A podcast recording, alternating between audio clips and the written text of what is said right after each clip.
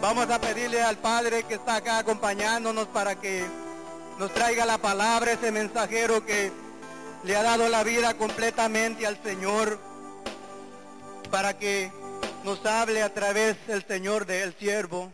Bendito sea Dios. Vamos a extender nuestra mano por este siervo que le dijo sí al Señor. Bendito Dios, tú que lo has ungido, oh Dios. Bendito Dios. Pon palabras en su boca, Señor, como usaste los labios de los profetas, bendito Dios. Úngelo con tu Santo Espíritu, bendito Dios. Llénanos, Señor. Y a nosotros te pedimos, Señor, que nos des un corazón abierto, bendito Dios, para que pueda escuchar tu palabra, bendito Dios. Gracias, bendito Dios. Padre, todo esto te lo pedimos en el nombre de tu Hijo amado, orando en la fuerza del Espíritu Santo, a ti que vives y reinas por los siglos de los siglos. Amén.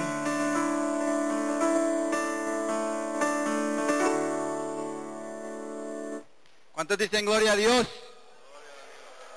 Gloria a Dios. ¿Estamos bendecidos, sí o no? Todo el tiempo, ¿verdad? Aunque pareciera que no fuera, y muchas veces en nuestras vidas, con los problemas, con las enfermedades, con todo lo que pueda venir encima, pareciera, ¿verdad?, que nuestras vidas no tienen sentido y que el creer en Dios, ¿verdad?, es una pérdida de tiempo. Mucha gente cree eso, pero nosotros, aunque tengamos dolor, aunque no están las cosas bien, tenemos confianza en quién? En Jesús. Me encantó las lecturas de este domingo en las misas porque en realidad al leer ese evangelio y también la primera lectura que habla como Eliseo revivió el hijo de esa viuda y como Jesús también revolvió la Eliseo, revolvió la vida al hijo de la viuda también, ¿verdad? Le con esa, con eso mismo le da esperanza. Le dijo, mujer, no llores. ¿verdad que sí? Le digo, mujer, no llores, como diciéndole en otras palabras, no te preocupes, aquí estoy yo, ya llegué.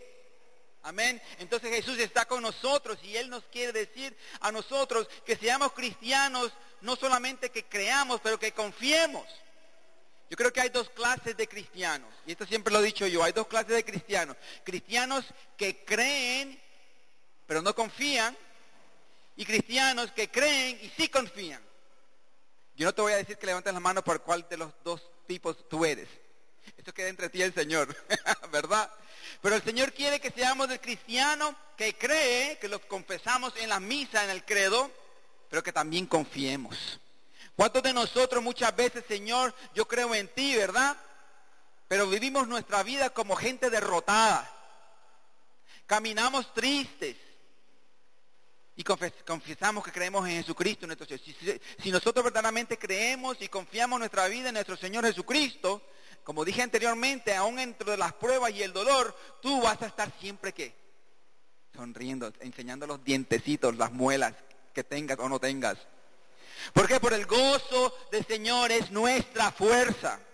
Eso es lo que el Señor le estaba diciendo a esta mujer. Mi gozo te dará la fuerza de continuar adelante. Amén. Entonces vamos a ser cristianos que no solamente creen, sino que, sino que, yo no lo oigo, ¿me escucharon o no? Solamente, no solamente cristianos que creen, sino que, sino que, exactamente. Hermanos, ah, me han pedido de que le hable a ustedes un poquito acerca del credo. Por eso quise también empezar de esa manera, porque nosotros lo profesamos eh, todos los domingos eh, de una forma muy especial en la misa, ¿verdad? Porque no solo, gracias, no, no solo ah, eh, son las misas dominicales, ¿verdad? Nosotros y en las fiestas profesamos el credo. Sino que esta enseñanza va a ser un poquito muy bien temática para que así ustedes tengan un conocimiento de qué es el credo, cómo se, el credo el credo se, creó o fue puesto junto, ¿verdad? Eh, dentro de la iglesia y cómo vino un proceso de lo que tenemos hasta ahora. Entonces, el credo que significa simplemente yo creo, en una palabra latín, en latín que dice creo, el credo, lo decimos también nosotros en español credo, pero una palabra latín que significa yo creo. Dice el catecismo en el número 185, dice, quien dice yo creo, dice, yo me adhiero a lo que nosotros creemos. Eso es lo que estamos diciendo todos los domingos cuando tú dices, yo creo. Yo me adhiero, yo acepto, yo vivo por esto que voy a confesar ahora mismo. ¿Ok? Aunque muchas veces pareciera que, no fuera así. Por eso es bueno, es bueno entender qué es lo que estamos diciendo nosotros en la misa. Yo, el que dice yo creo, dice yo me adhiero a lo que nosotros creemos. La, la comunión en la fe, continúa el catecismo, necesita un lenguaje común de la fe, normativo para todos y que nos une en la misma confesión de fe. Qué lindo, ¿verdad? Nosotros los católicos, que la profesión de fe que tenemos aquí en New Jersey, en Plainfield, la tienen en África, la tienen en Australia, la tienen en lo más de allá, más profundo de, de, Sudáfrica y de Argentina y en Alaska. Entonces, ¿qué nos une? Es un símbolo de, fe y de unión. Vamos a ir más adelante con eso después. Dice, desde su origen la iglesia apostólica expresó y transmitió su propia fe en fórmulas breves, en fórmulas breves, y ahí viene el, el credo apostólico. El credo apostólico son 12, simplemente 12 a confesiones de fe, ¿verdad? Que dicen, una tradición dice de que cada apóstol puso una. Yo no sé si será verdad o no, no sé cuánta tradición será eso, pero eso es lo que es apóstol. Simplemente dice, es necesario de que la iglesia crea y profese esto en un lugar y en el otro. ¿Para qué? Para expresar esa unión de fe que existe, que existe desde el principio de la, de la comunidad cristiana. entonces son fórmulas breves y normativas para todos. Digamos, por ejemplo, vamos a leer en Romanos 10. Romanos 10, versículo 9.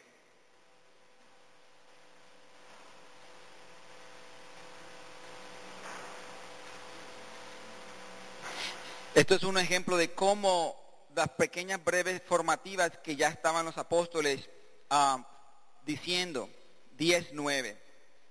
Y dice, porque si confiesas con tu boca que Jesús es Señor y crees en tu corazón que Dios lo resucitó de entre los muertos, serás salvo.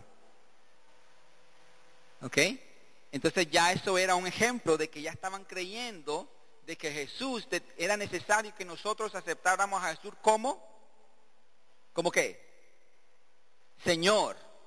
Y al declarar a Jesús Señor, quiere decir que tú lo estabas aceptando como el Mesías, ¿verdad? Era necesario. Ahora, otro ejemplo que vamos a ver aquí es la primera de Corintios, primera carta de los Corintios, capítulo 15, el versículo 3 al 5. primera de Corintios 15, versículo 3 al 5.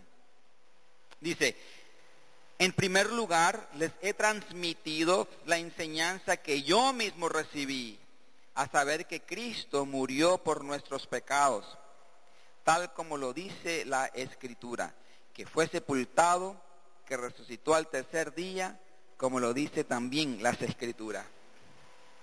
No, eso no es lo que nosotros decimos en el credo. Fue muerto, resucitado, el tercer día, ¿verdad? subió al cielo y está, etcétera. Entonces ya estas fórmulas necesarias de tener creencia, de tener fe, ya estaban siendo así, ya eh, reconocidas por los apóstoles como fórmulas necesarias de nuestra fe. Ahora, dice San Cirilo de Jerusalén, en, una de sus catequesis, dice, estas estas síntesis de la fe no ha sido hecha según la opinión humana, opiniones humanas, sino que de toda la escritura ha sido recogido lo que hay en ella más importante para dar en su integridad la única enseñanza de la fe, la única enseñanza de la fe. Y como el grano de mostaza contiene un granito muy pequeño, gran número de ramas, de igual modo, este resumen, el credo entero, este resumen de la fe encierra en pocas palabras todo el conocimiento de la verdadera piedad contenida en el Antiguo y el Nuevo Testamento. ¿Entienden? El ejemplo que está dando aquí San Cirilo. Imagínense, ustedes conocen la semillita de mostaza, ¿sí? La han visto, una negrita así chiquitita, chiquitita. Él dice que esa pequeña mostaza se contiene muchas ramas. ¿Por qué está diciendo eso? Porque al, al grano de mostaza crecer se convierte en un árbol bien robusto, con muchas ramas. Entonces, esa semillita tan chiquita, dice, tiene dentro de ella tantas ramas. Asimismo es el credo, que contiene en ella, en resumen, todo lo que nosotros debemos tener, lo que es necesario creer en la fe. Resumiendo todo desde la historia del Antiguo Testamento hasta el Nuevo Testamento, cumplido con Jesucristo en el, en el Nuevo Testamento. Amén. Qué ejemplo más bonito que Él nos da. Ahora dice, la palabra credo, aplicada en dos eh, creencias, en, las creencias religiosas, tiene dos significados importantes. Dos significados aplicados en la creencia religiosa. Dice, un cuerpo completo de creencias adherido o aceptado por los creyentes de una religión, ¿verdad? Si nosotros lo profesamos es porque lo creemos y lo aceptamos, ¿sí o no? Ojalá que eso es lo que estemos haciendo, que nosotros, cuando te regreses a tu casa, si es posible, ora con el credo. Tómalo parte por parte, parte por parte y a ver cuánto tú crees lo que tú estás profesando. ¿Ok? Yo a veces miro a los políticos. Político no es para mí, pero... Y yo miro cómo ellos profesan lo que ellos creen que su partido les puede dar esto porque su partido es lo mejor y, y, hasta te pueden convencer.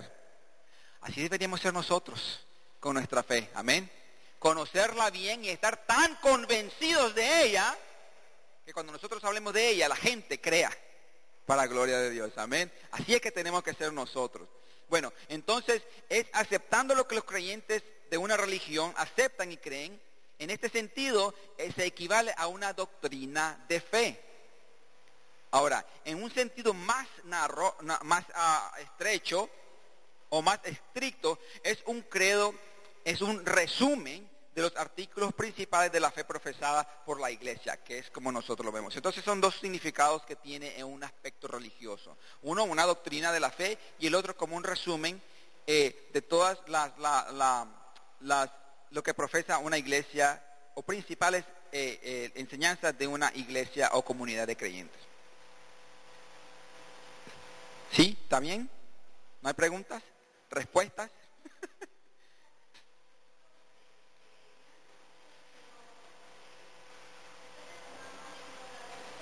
Primera de Corintios 15, 3 al 5.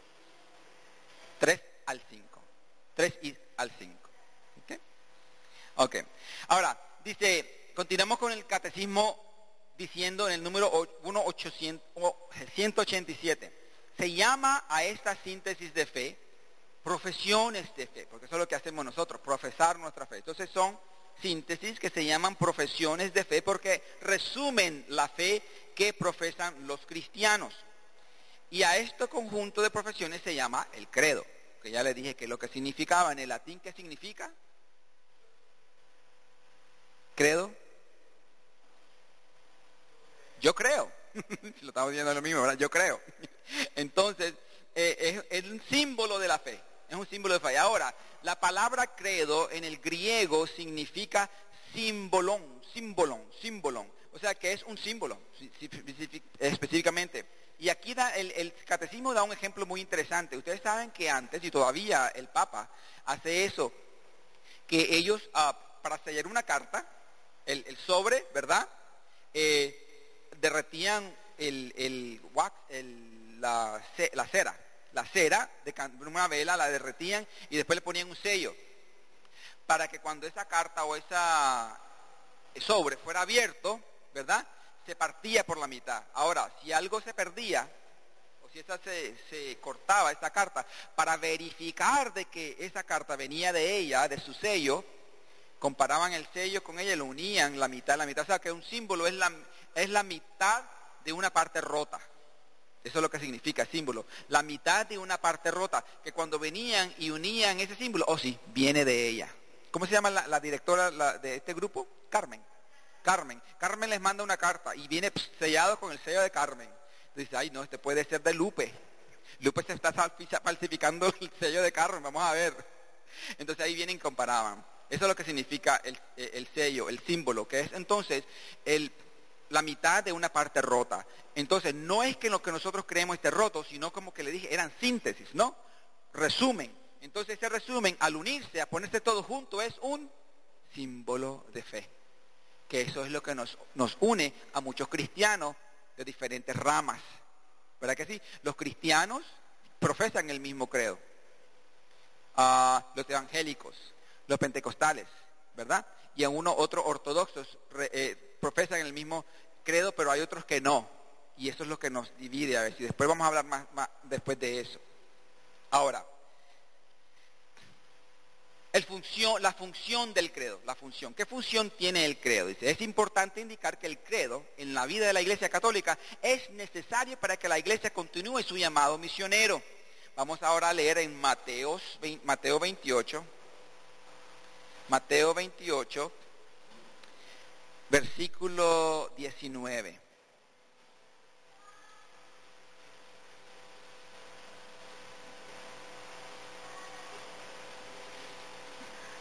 El versículo 19. Amén.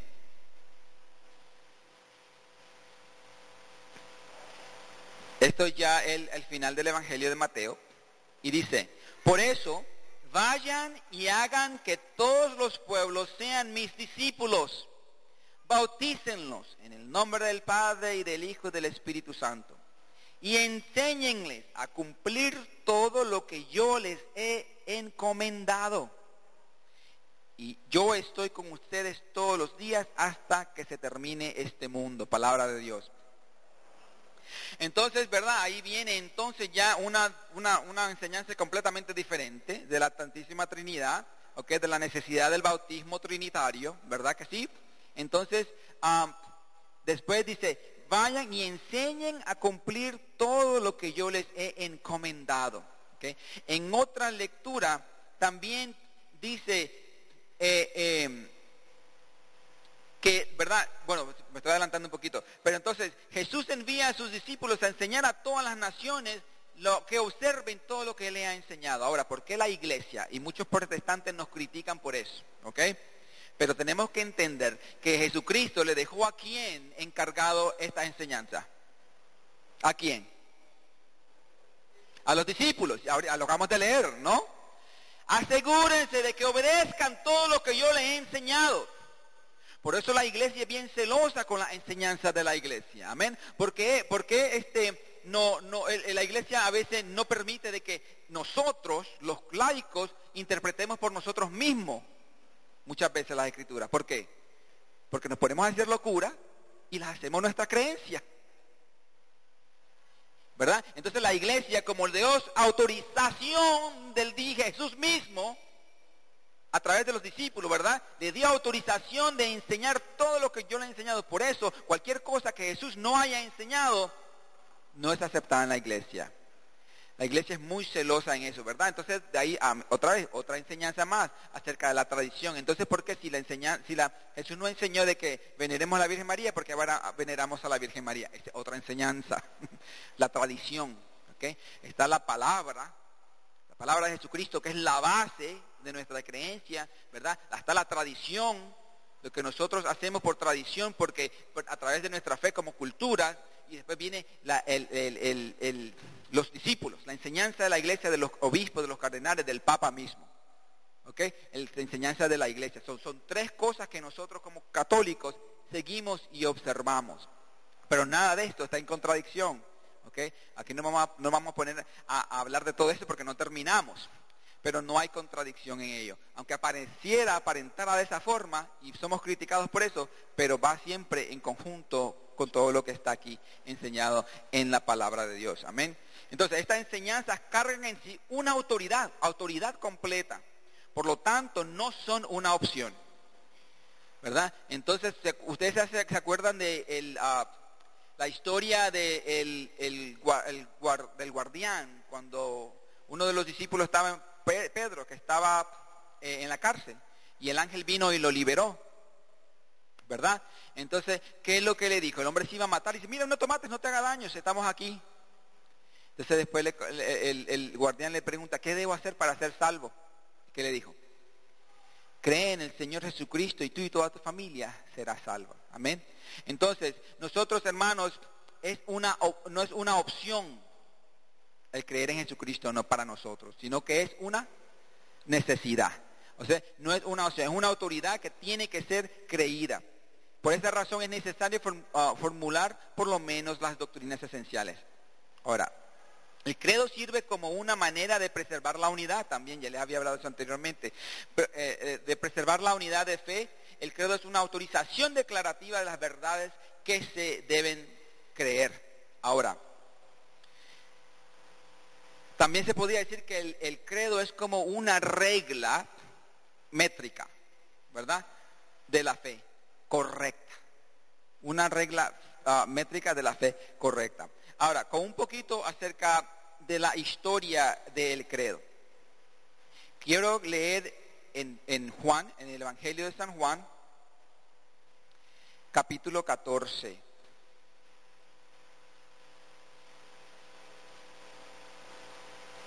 Y esta lectura a mí se me quedó siempre en la mente desde que estábamos en la, en la, en la Pascua. San Juan 14, 26.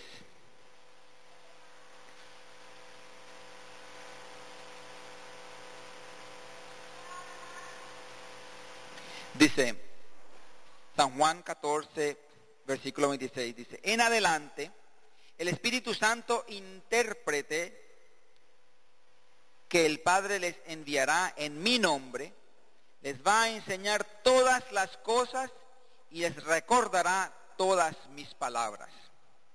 Tengan esto en mente, ¿ok? Que la iglesia, ¿verdad?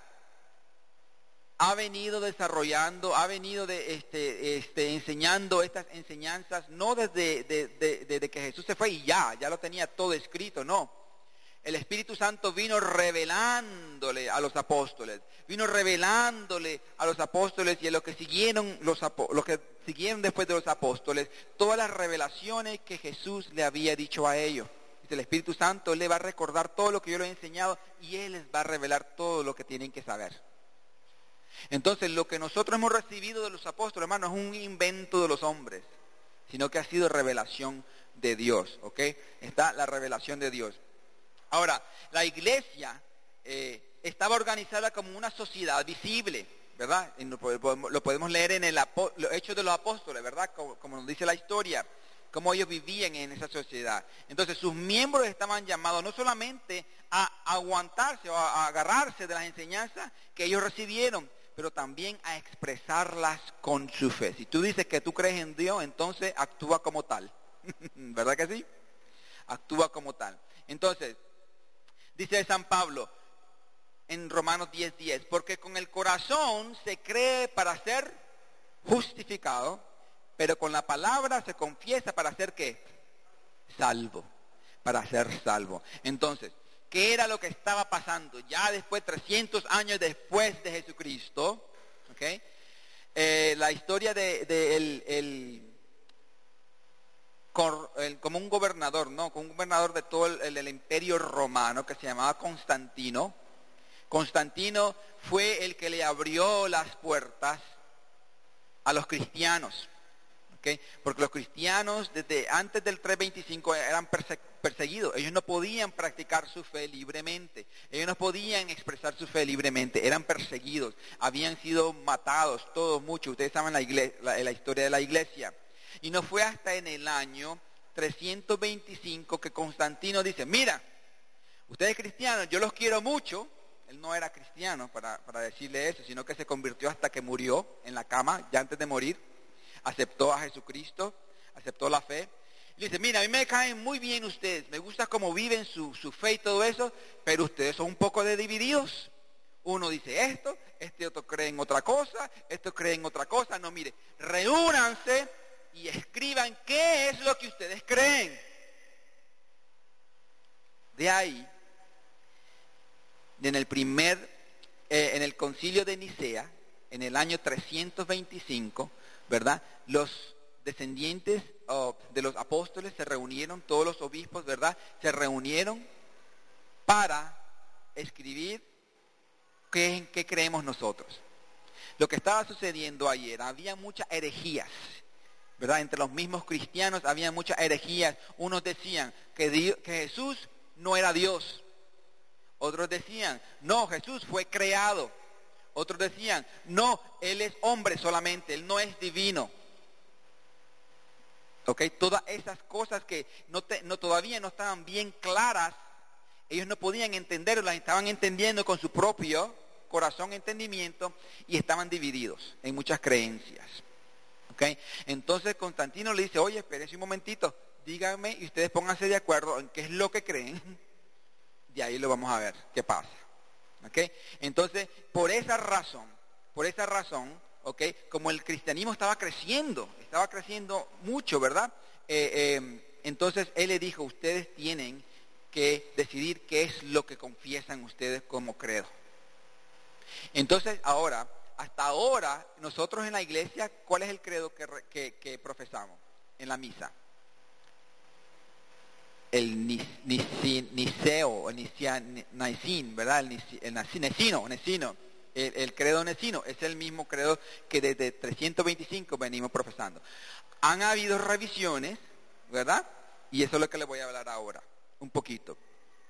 Debido a estas herejías de estas personas, como por ejemplo uno muy famoso, eh, que se llamaba Arián, Arián, la herejía ariana.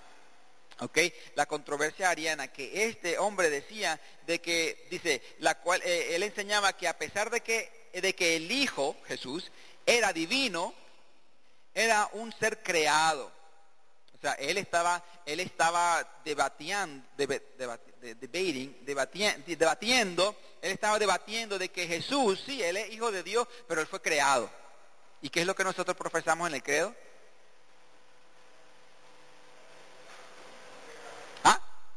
engendrado, no creado. ¿Para qué? Para clarificar esta herejía. ¿Me entienden? Ya ven cómo esto va viniendo, porque esto todavía no estaba en el credo. Entonces, yo digo que estas cosas a veces pasan para clarificar muchas cosas en, nuestra propia iglesia, ¿verdad? Entonces, ellos al clarificar eso tenían que añadir esa, esa esencial enseñanza principal de que Jesús existía con el Padre desde el principio. Él no fue creado. Fue engendrado en quién? En la Virgen María. ¿A través de quién? Del Espíritu Santo. ¿Verdad? Entonces todo eso, ¿me entienden? Esa herejía que más bien beneficiaron para que la iglesia se unificara en su creencia, en lo que estamos hablando ahora. Entonces, desde el año 325, en el año, eh, en el, credo niceno, ¿ok? Fue adoptado. Eh, como en el primer concilio de Nicea, el primer concilio de Nicea. En este tiempo el texto terminaba después de las palabras creemos en el Espíritu Santo. Ahí quedó. Ahí quedó. Entonces ellos este, tenían que continuar escribiendo cuáles eran las enseñanzas principales de nuestra fe cristiana. inmediatamente después del concilio de Nicea, nuevas fórmulas fueron compuestas. Dicen que hubieron hasta como 40 formas, dice la tradición, después de la enseñanza del, primer concilio de Nicea. ¿En el año, cuál año era? 325. ¿Quién fue el, gobernador o el, del imperio romano que abrió las puertas a la cristiandad? Constantino. Ahora, la tradición enseña de que en el segundo concilio ecuménico, ya 50 años después, en el segundo concilio ecuménico que tuvo lugar en Constantinopla, en el año 381, 81, dice, la sección que sigue después de las palabras, creemos en el Espíritu Santo, ¿ok? Sin las palabras y el Hijo, correspondiente a la precedencia del Espíritu Santo, el cual se convierte en el punto de choque de la gran separación de lo ortodoxo y el catolicismo. Vieron que todavía, ya 50 años después, todavía habían controversias. O sea, digamos que ellos decían, creemos en el Espíritu Santo, Señor y dador de vida, que procede del Padre, pero dejaron afuera y el Hijo. Eso no fue añadido hasta después. ¿Por qué? Porque todavía estaban en duda. Ok, el Padre y el Hijo son uno. Entonces, pero va a proceder, ¿me entiende? Habían todas esas dudas y cómo podemos probar, cómo puede no haber conflicto de que de la Santísima, Trinidad específicamente. ¿Ok?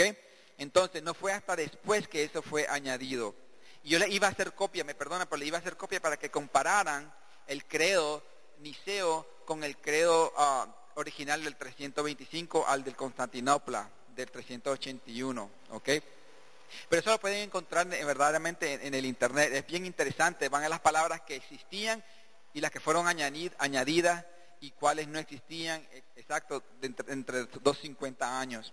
Ahora, en el tercer concilio ecuménico, que fue en el 431, 50 años después, el concilio um, de Éfesos, el concilio de Éfeso en el año 431, este consejo afirma la revisión original, o sea que fueron del 381, regresaron nuevamente a la versión original, pero después ahí añadieron lo, lo, que habían eh, añadido en el 381. Ahora, eh, y que ahora y en ese en ese consejo de Éfesos también ahí fue donde se declaró a, María como madre de Dios